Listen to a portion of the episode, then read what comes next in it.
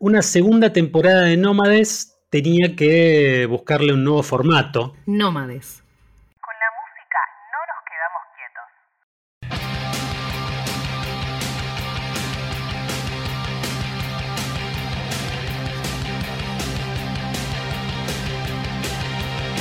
quietos. Le propuse a Rana, él desde México y yo desde acá de Buenos Aires, jugar al rol del hermano mayor, ¿no? De enseñarle al otro, de ser la influencia, de decirle, prestale atención a este disco, prestale atención a esta banda, que es lo que a veces hacía un amigo, a veces hacía un primo, a veces hacía un hermano. Eh, en mi caso casi siempre fueron amigos, porque no tengo hermano mayor, pero le dije a Rana, Rana, ¿por dónde empiezo a prestarle atención a Fate No More? Que es una banda que él conoce un montón y que yo no conozco tanto, si bien escuché, pero quiero conocerla un poquito más. Nunca es tarde para conocer a una banda. Entonces, Esa ¿Por es dónde vamos? para el mundo, Leo. Qué bueno, nunca es tarde para. En el arte, por favor, tengan, tatúense esta frase de nunca es tarde. Por generaciones, por, por, por cosas de la vida, nunca es tarde. Pero verá, déjame decir algo antes. No solo fue algo que nosotros amamos hacer, el podcast de música, sino que la gente, después de escuchar la primera temporada, pidió la segunda temporada de Nómades. Así que también le vamos a dar gusto a mucha gente que, que le gustó este proyecto que, iniciamos. Y arrancar para mí con Fey No More es lo máximo, porque cuando te dicen, ¿me decís tu top 5 de bandas? Fey More está en ese top 5 de mi vida. Así que nada, como verás es una gran influencia. Eh, More tiene una historia que está buenísima. Es una banda de esas que pudieron haber sido mucho más importantes. No te voy a decir quizás a nivel de Guns N' Roses, eh, eh, a nivel de esa popularidad mundial de, llenar estadios, pero sí le hubiera ido mejor si no hubieran pasado ciertas cosas que vamos a charlar en este podcast. Y si me preguntás dónde arrancar, es donde yo arranqué, que fue con el disco, el tercer disco de la banda, que es de The Real Thing, justamente, y es el primero de Mike Patton. Porque seguramente si yo te digo Fey No More, lo primero a ver leído que te viene a la cabeza es Mike Patton, ¿no? totalmente. Pero sé que hubo otro cantante ahí al comienzo de la banda, ¿no? Totalmente. Fey No More es una banda, para irnos bien lejos, que inicia a finales de los 70, principios de los 80. O sea, es una banda que tiene muchísima trayectoria, pero como sabes, inician con diferentes integrantes, los típicos demos, la- las- los shows en, los bares de, de San Francisco, que es de donde son. Y mira este dato, antes de que Chuck Mosley, el primer cantante como oficial de la banda en grabar los primeros discos, Courtney Love fue cantante durante un par de meses de Fey No More. De ahí viene la amistad Love, de nah. ella. Eh, Nah, no la tenías nah, esa, ¿eh? No, esa no, la tenía. Esa no No la tenía. ¿eh? Una banda que inicia eh, con otros integrantes, se suma Mike Bordin, el baterista actual, el baterista de siempre, eh, Rory Bottom, que es este tecladista que le pone para mí esa impronta musical que, que Fey No More se distingue, ¿no? Más allá de la voz de Mike Patton después. Y Billy Gold, el famoso bajista de No More de toda la vida, graban en el 85 su primer álbum de manera completamente independiente, sin un sello grande encima, con Chuck Mosley, ¿no? Que es este cantante que muchos quizás no conocen, salvo el fan fan de No More que se fue obviamente a buscar su discografía. Graban We Care A Lot, que es ese disco conocido por la canción We Care A Lot, porque además se hace conocida esa canción mucho después porque Fey No More la incluye en seguramente el 95% de sus shows y es una canción distintiva de la banda, más allá de que no fue grabada por Mike Patton.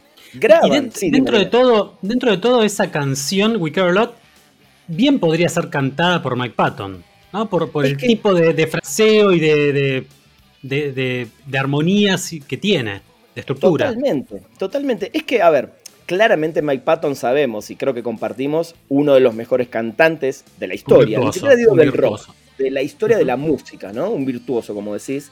Y Chuck Mosley, si bien obviamente no tenía las características de Mike Patton, era un cantante que metía esta cosa de rap, de hip hop, y por eso Fey No More hoy en día se la conoce junto a los Red Hot Chili Peppers como las pioneras de este funk metal, rap metal. Eh, por eso siempre son unas bandas que, por lo menos en esa época, se las comparaba mucho. Y al día de hoy uno dice funk metal y son las primeras bandas que uno nombra en los inicios, ¿no? Pero bueno, en el 86 justamente se acerca Slash Records, que es esta subsidiaria de Warner. ¿Te acordás que sobre todo en los 80s, 90 había un montón de subsidiarios de, las, de los grandes, de las grandes discográficas? ¿Para qué? Para poder sacar música alternativa, ¿no? La que no iba a la radio, la que era... Cada una con su sello distintivo, con su estilo, digamos. Totalmente, como después, bueno, fue Giffen Records eh, para cuando sale el grunge, etc. Digo, eh, firman y ¿qué hacen? Graban el disco que se llama Introduce Yourself, que de alguna manera muchos lo tienen como el primer disco, porque vuelven a grabar una versión de We Care A Lot, que es la que después suena en la radio, eh, hay un video, etc. Como que toman esa canción como para este resurgimiento. La banda empieza a ser esa típica banda que en, todos empiezan a hablar, ¿no? Todos a nivel underground, pero todos las empiezan a nombrar. Hace una gira por Europa, pero este Chuck Mosley, obviamente, con problemas de drogas, problemas de alcohol, se termina peleando con la banda y lo terminan echando. Y hice el cuento más o menos corto porque creo que acá es donde empieza, no la verdadera historia porque sería denigrar el comienzo y a Chuck Mosley, que es un personaje muy importante obviamente en Phenomore, pero acá empieza la verdadera historia. ¿Y dónde entra Mike Patton? Él ya tenía una banda famosa, que ojalá un día hagamos también un programa, Mr. Bungle. Mr. Bungle existe antes de que Mike Patton entre a Feynomore, al contrario que mucha gente dice, ah, después de Feynomore él hace Mr. Bungle, no. Mr. Bungle ya era su banda, y de hecho si ven el video de Epic, una de las canciones más icónicas de Feynomore, él aparece con una remera de Mr. Bungle sobre el final del video. ¿Por qué aparece Mike Patton? Porque los integrantes de la banda lo vieron en algunos shows en vivo, escucharon unos demos de Mr. Bungle, cuando además Mr. Bungle era una banda más volcada al death metal, ¿eh? no era lo que después conocemos como este circo de, diferentes géneros, eh, pero vieron el potencial que tenía Mike Patton y dijeron, le ofrecieron el trabajo, le ofrecieron ser el cantante, el tipo dijo que sí, y cuando van a entrar The Real Thing, en dos semanas él escribe todas las letras de las canciones que en su mayoría ya estaban listas para hacer el primer álbum de Fey No More con Mike Patton, que es The Real Thing, en 1989. O sea que él pasa de una banda con un sonido death metal, según me decís vos, a una banda de funk rock, por ejemplo. Hablamos de ese tipo de virtuosismo vocal, ¿no? De poder eh, pudrirla de, de, la mejor manera a poder generar climas y armonizaciones y rapear de alguna manera. Es que esa es, claro, esa es la gran característica de, Mike Patton, que después, como te digo, ojalá hagamos un episodio especial de él porque tiene tantas vertientes musicales. Digo, un tipo que es fanático de la música de Ennio Morricone, por ejemplo, un curador de la música de Morricone. Eh, y sí, ahí entra Mike Patton para meter esta especie de rap metal, pero para empezar a meter otros colores eh, en este álbum de Real Thing, que para mí es un gran disco y es con el disco que los conocí, por eso quería empezar por acá. Eh, si alguien me dice, bueno, ¿por dónde empiezo? Arranquen por The Real Thing. ¿Por qué? Porque tiene Epic, que para mí es una canción que muestra muy bien el potencial de la banda, muestra muy bien que es una banda que puede tener hits radiables, que Epic es una canción que puede escuchar, como decimos siempre, hasta mi, abuelita, ¿no? Es esto que eh, estamos escuchando ahora, la reconocen todos los que estén escuchando esto. Epic es esto, esto que están escuchando. A ver, salen apoyados obviamente eh, con un videoclip que en esa época MTV empezaba a tener una fuerza importante, sobre todo no solo en Estados Unidos, sino empezaba a ser una fuerza importante a nivel internacional. ¿Y qué logra Feynomore con esto? Que Guns N' Roses pose su mirada en la banda y lo invita a formar parte de parte justamente de la gira, salen a tocar con ellos, se van también a, Sudamérica por primera vez, pero solamente a Brasil, al, al Rock Rio, donde Fenomore hace una presentación espectacular, y ahí es donde yo los veo por primera vez. Yo no los escucho en la radio, veo un video, creo que era ATC en su momento, Canal 7, eh, de lo mejor de Rock in Rio 1989, y ahí veo a este tipo tirándose en el escenario, cantando con grandes virtudes, un, guitarrista como Jim Martin, que era también bastante eh, reconocible con sus pelos largos, así al estilo Slash, pero sin la galera. Eh, y veo por primera vez en mi vida esta mezcla de funk, cuando yo no conocía esa palabra, por eso siempre nombro que los Chili Peppers pusieron un poco en alto ese funk metal o rap metal, rap funk. Eh, y veo una banda de rock con tintes, con un tecladista, ¿no? Con un tecladista que le daba otros colores. Por eso yo me empiezo a enamorar y empieza a aparecer una vida, en mi vida un estilo que hasta que después aparecieron los Chili Peppers, yo no tenía ni idea qué era eso. Y creo que hasta el día de hoy es una banda que no sé qué tan fácil sea decir qué estilo hace Fey No More. Porque si yo te pregunto, Leo, qué estilo hace Fey No More, me vas a decir un montón de estilos. Sí, tenemos etiquetas, pero las etiquetas la mayoría de las veces están puestas por la crítica especializada o por las mismas compañías discográficas que necesitan decir, bueno, esto suena de tal manera, escúchenlo, vayan y compren un disco. En esa época compren un disco, ¿no? Eh, probablemente, claro, yo ya no compro tanto, pero eh, las etiquetas eh, de los fanáticos de la música son distintas a las que ponen en general los otros, ¿no? La parte del negocio de la música. Exacto, ya sea las tiendas de discos o mismo las discográficas, ¿no? Digo, por algún lado el marketing necesita vender y obviamente tenés que etiquetar eh, y sabemos que es parte de la industria. Pero bueno, The Real Thing, eh, para cerrar este, esta primera parte, es, es, el disco que yo recomiendo. Si no escucharon, muchos van a coincidir. Eh, creo que siempre hago esta comparación. Para el que es más rockero, eh, si le preguntas qué disco es su favorito Fenomor, seguramente te va a decir este. Para el que es más experimental, va a ir por otro lado, y para el que es más metalero, va a ir por otro lado. Por eso digo que Fenomore tiene muchas vertientes. Es un disco que le termina de ir bien, salen de gira, como decía, con Guns N' Roses y también con Metallica para abrir esa mini gira que, hicieron estas bandas. Imagínate lo que debe haber sido haber ido a uno de esos shows. Eh, nosotros que somos muy fans también de, de las otras bandas. Pero bueno, ¿qué pasa después de esto? Mike Patton con esto logra, por un lado, firmar para que Mr. Bangle grabe su primer disco a través de otra subsidiaria también de Warner, o sea, ya estaban metidos en una compañía grande. Entonces, de alguna manera, Patton, cuando graba este primer disco de Bangle, si lo escuchás, es un disco que tiene desde ska, death metal, funk, eh, hip hop, tiene tantas vertientes, Mr. Bangle, que de alguna manera él empieza a meter en Fey More. Por eso el siguiente disco, que es Angel Dust, empezás a escuchar primero un Feynomore mucho más oscuro, porque Angel Dust no tiene casi nada que ver con The Real Thing, y ahí es donde creo que hay un quiebre con la prensa y con parte de sus fans, porque en el momento que The Real Thing explota, todos dicen, bueno, es la próxima gran banda de hard rock. Por más que tenía esos elementos de funk o de metal, iba por ese lado. Pero Angel Dust es un disco mucho más metalero, mucho más oscuro. Empiezan a aparecer las máquinas, eh, las máquinas me refiero a, los samplers. Empieza a tener un poquito más de preponderancia eh, los teclados eh, y Mike Patton empieza a meter otro tipo de cosas. Inclusive graban, perdón, graban Easy, graban Easy, una canción de Lionel Rich de, los 70s que no tiene absolutamente nada que ver con el metal. Y ahí empezás a darte cuenta que es una banda que definitivamente empieza a jugar otro juego. Exacto. Aparte se meten con un... lo, lo convierten en un hitazo. es uno de los mayores hits al día de hoy. Exacto. Te iba a preguntar, ¿cuáles son las dos, tres canciones clave de eh, The Real Thing? Y te voy a preguntar lo mismo para, para Angel, Dust. Clave, ya te dije una, que es Epic, 100% es, eh, como el himno de la banda. A mí hay una canción que me, me, encanta, que es la que abre el disco, que es From Out Nowhere, que además es una de las canciones que durante varias giras abre los shows. Y hay dos más. Por un lado, Falling to Pieces, que fue el segundo corte del disco, tiene un video muy interesante. Y hay una versión que en esa época solo salió en el CD y no en el vinilo, que es el cover de War Pigs de Sabbath, ¿no? Para que también veas un poco esta mezcolanza y estas influencias. Eh, y, qué quiero decir con esto? Y por eso también saqué Hice Ahora. Es una banda que definitivamente casi siempre mete covers eh, en sus discos o en sus lados B. Es una banda que definitivamente también le gusta esto de versionar y homenajear. Por eso Easy, que se convirtió en ese momento hasta el día de hoy en uno de sus grandes hits, muestra justamente todo ese otro costado que no tiene nada que ver con el metal, que no tiene nada que ver con el funk, con el rock casi.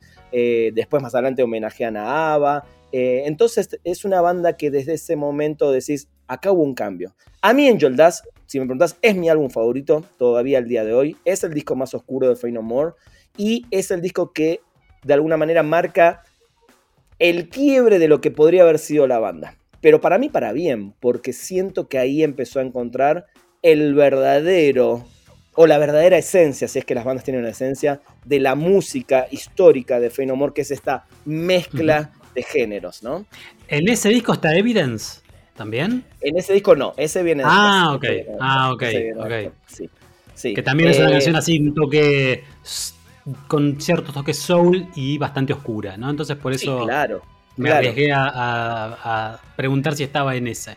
Bien. Ese viene después, pero ¿qué pasa? Graban Angel Dust, Jim Martin, que era un guitarrista de metal, no, no, le, no le gusta mucho esta idea de, las fusiones, de el rumbo que iba tomando la banda y se aleja. Algunos dicen que la banda le echa, él declaró que no, él se fue por decisión propia.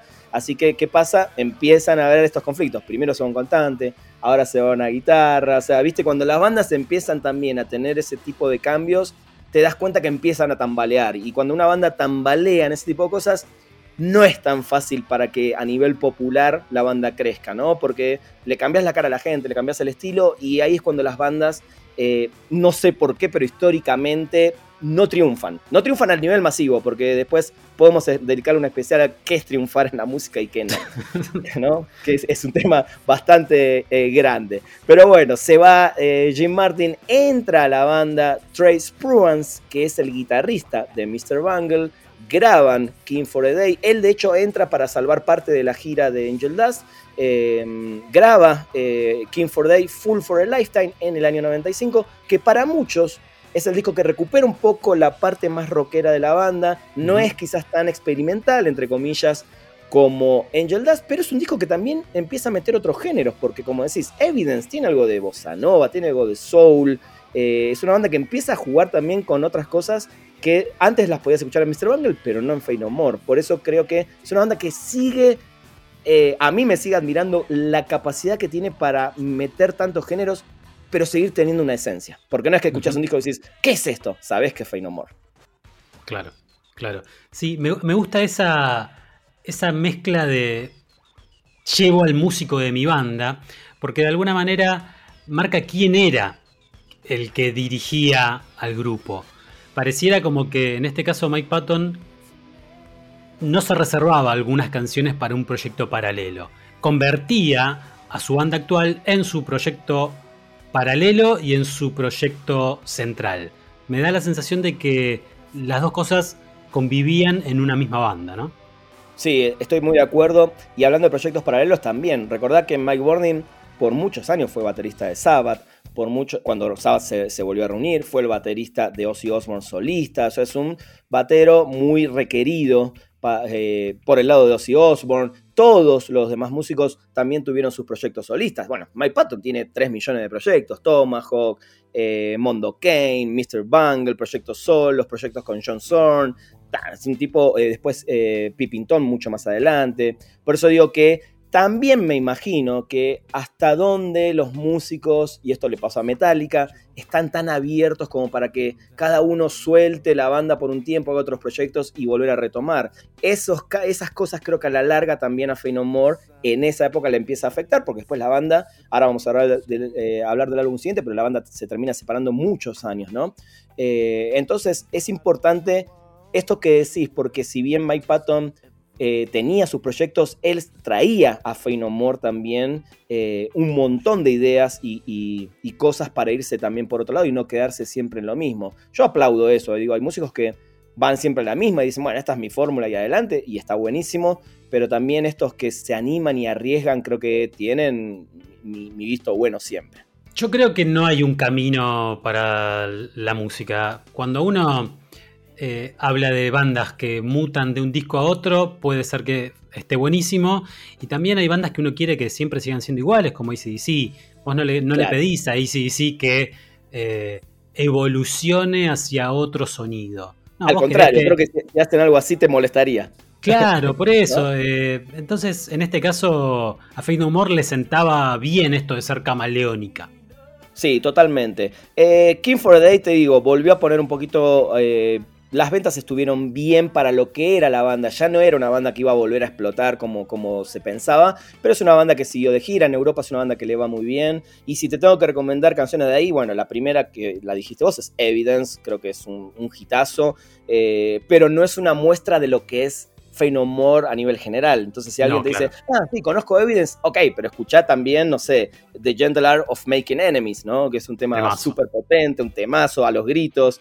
Eh, y después, por ejemplo, de ese disco está el corte Digging the Grave, que también es un temazo. Y a mí particularmente me gusta mucho eh, What a Day. Creo que son las canciones que van de un poco para un lado y para el otro. Eh, y son las que recomiendo de, este disco que, bueno, tengo ahora en mi mano, que es King for a Day, que es un discazo. Y además, otro, otro tema, creo que también las portadas de Free No More son bastante icónicas, ¿no? Esa es muy reconocible. Esa Sí, es muy es reconocible, sí. como un cómic, ¿no? Es una especie de cómic. Pero bueno, en este disco, como te digo, eh, salen de gira, se va Trace Prugans, otra vez cambio de guitarrista, eh, porque no, no, no está muy de acuerdo con esto de andar de giras y, y tanto compromiso, y entra Dean Menta a la banda, que era el técnico de teclados, era el técnico de Roddy Baron, eh, entra a tocar la guitarra, por eso Debería que- tocar la guitarra, claro, está bien. Seguramente, porque sí, sí, claramente toca todo. Eh, y es el, el guitarrista que se queda para, para, para la gira, pero que se va para la grabación del Album of the Year. ¿Qué título? Album of the Year, en el año 97. Se contrata a otro guitarrista, que es eh, John Hudson, que es el que graba el disco Album of the Year, y que en su momento todos pensamos obviamente que ya era el disco final de Fey No More, porque bueno, ahora después de muchos años vamos a retomar cómo vuelve Fey No More a la vida. Y es un disco quizás más oscuro que Angel Dust, con menos hits, pero con otros elementos, inclusive hasta más electrónicos. Quizás, si bien empieza fuerte, hay una canción que se llama Collision y es la que arranca el disco, tiene temas como Ashes to Ashes, que es un tema que hasta te diría que puede sonar en una disco, ¿no? En, en un antro. Sí. Son, son esas canciones como más relajadas, que tienen un ritmo, que tienen un buen estribillo, pero que no explota como explotaba, no sé, Epic o como canciones que nombramos recién. Entonces, Album of the Year se vuelve, inclusive para la prensa, un, un disco menor, no, no lo trata bien la prensa. De No hecho, se volvió el disco que- del año. no se volvió definitivamente el disco del año, lo cual se me hace genial que le hayan puesto ese nombre. La portada es, es rara porque es una foto de, de un político checoslovaco, o sea, cosas que decís, ¿qué onda? ¿De dónde salen? Bueno, de la mente retorcida de Pato. Claro, había cierto derrape, ¿no? En, en Sí. algunas cositas.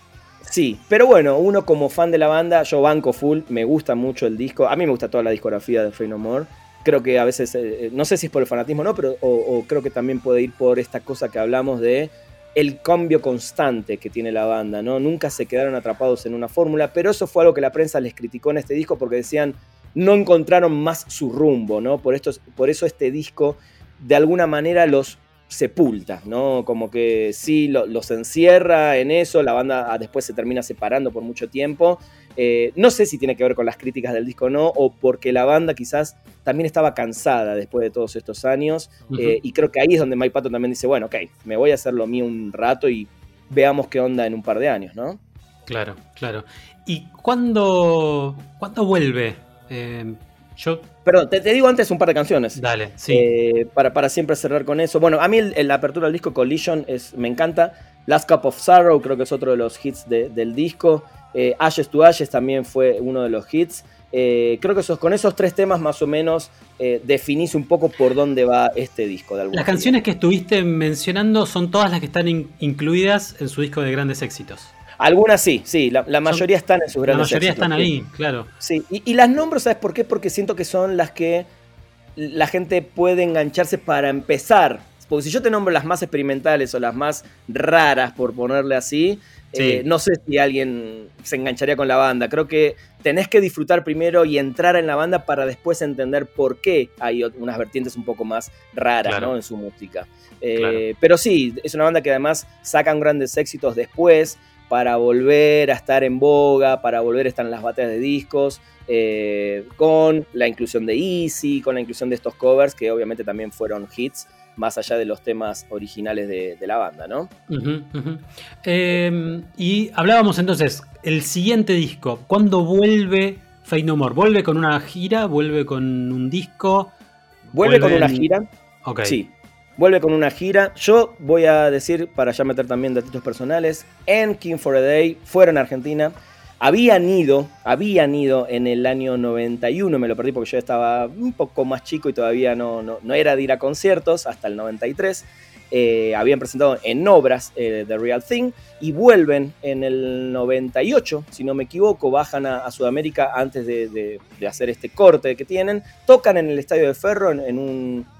¿No era Los Fesperón Festival donde también tocó, si no me equivoco, Sierra Ozzy o Black Sabbath? No me acuerdo ahora, se me hizo una nebulosa, pero bueno, los veo ahí por O sí, primera vez. probablemente en esa época. Creo Después vamos a Ozzy. chequearlo, pero sí. Sí, sí. Y se separan y vuelven. eh, en el año 2009 se empieza nuevamente a hablar de que se van a reunir. Estamos hablando de un poquito más de 10 años que la banda estuvo separada Un para montón. hacer Sí, es un montón de tiempo. Por eso digo que algunos días siempre pensamos que, ok, acá se terminó esta banda, ¿no?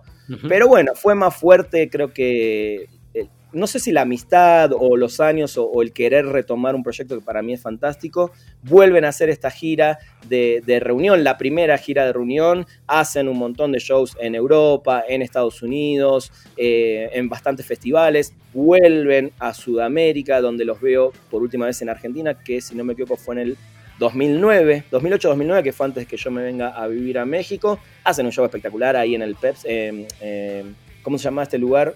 cerca de Pepsi, Music, ¿no? Sí. Sí, se habían hecho, digamos, varios festivales. Uno era el Quilmes Rock, el otro era el Pepsi Music. Creo que tocaron ahí, en ese. En ese. Tocan ahí. En el medio, bueno, Patton estuvo con un montón de proyectos. Pero cuando se vuelve a decir que se vuelve a terminar, porque, ok, volvimos, hicimos la gira, ya está, se terminó todo. En el año 2013 anuncian que la banda está componiendo música nueva que hasta el momento es su último disco del 2015, que es Sol Invictus. Un disco que a mí me gusta bastante, creo que está bastante bien. No hay quizás tanta experimentación, eh, no hay quizás tanto grito, tanto partecitas de death metal como los discos anteriores, pero la banda vuelve a meter cosas un poco más rockeras, hasta hay algo de blues por ahí que se escucha, eh, y John Hudson, el guitarrista de Algunos Beer, sigue siendo y al día de hoy sigue siendo el guitarrista de la banda, o sea que mantuvo después de un montón de tiempo eh, una formación Fey No More y vuelven con este disco en 2015 que también lo salen a presentar. Tuve la suerte de verlos en Nueva York en el teatro del Madison Square Garden, o sea, no, no, en el, no en el estadio, sino en el teatro, los tenía ahí a, dos metros. Y nada, Fey No More eh, es una banda que en vivo es, es impresionante, es una planadora y, y tenerlo a Patton eh, vocalizando y yendo de arriba abajo constantemente, de repente te canta una balada y de repente está cantando el death metal más podrido del mundo.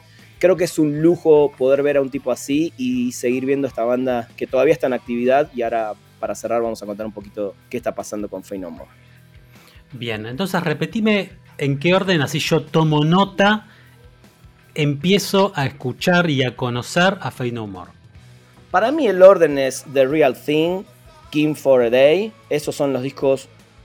Podríamos ponerle ese mote tonto de comerciales, pero accesibles le podría poner, más accesible, ¿no? Creo que son los discos que para el que no quiere ya de entrada meterse en el, en el quilombo de Fey No More, me iría con esos. Y de ahí yo paso a Angel Dust, que es mi álbum favorito, para que entres un poco en, en, la oscuridad, en un poco más la experimentación. Y de ahí yo me voy a Album of the Year, Sol Invictus, que es el último disco hasta el momento, y si te dan ganas, si querés escuchar dónde arranca Phenomore, te vas con los primeros, el We Care A Lot y el Introduce Yourself, que son discos bastante buenos, bastante dignos, pero obviamente no tenés esa locura de Mike Patton, ¿no? Tenés una voz un poquito más plana que era la de Chuck Mosley.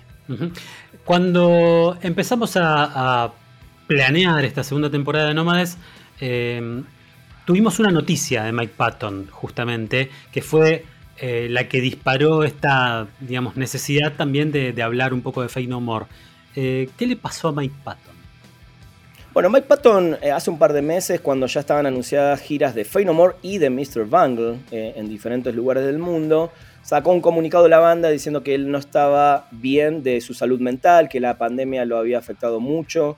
es un tipo raro, Mike Patton, vamos a decirlo. Es un tipo controversial. Eh, es un tipo que tuvo muchos, muchos proyectos y en el fondo, en el fondo, hay que creer que seguramente su salud mental no, estaba, no está, porque de hecho no sé ahora, hoy en día, hoy a 20 de enero de 2022, no sé, no hubo otro parte u otro comunicado de la banda o de él, no sé cómo está, cómo la estará pasando, pero bueno, nada, uno tiene que creer eh, en ese comunicado y, saber que el tema de la salud mental es, complicado. Eh, es algo que se acrecentó y, aumentó muchísimo, obviamente, en pandemia. Pero me resulta un, poco raro porque él hizo unos conciertos con Mr. Bangle, sacaron discos, eh, estuvo haciendo cosas. y cuando se anunció esta gira, él fue el que declina y dice: No, no, no puedo estar. Y, si no soy el Mike Patton al 100%, no puedo subirme con Fey No More ni con Mr. Bangle arriba de un escenario. y decidió cancelar todo. Eh, así que nada, al día de hoy es una banda que está vigente, Fey No More, que tristemente lo podríamos estar viendo en estos días, pero bueno, vamos a esperar a ver, ojalá podamos pronto en algún podcast dar el anuncio de que Mike Patton está bien y que Fey No More nuevamente puede estar de gira, o Mr. Banger, que son proyectos alucinantes. Perfecto. eh, si vos me disculpás, me voy a poner en Spotify estos discos que vos me decís. Por favor. Y nos vemos la próxima semana. Dale. Escuchen Fey No More y cuéntenos qué les parece. Y si ya eran fans de Fey No More, ¿cuáles son sus discos y temas favoritos? Ahí va. Gracias a todos por escuchar. Nos vemos la próxima.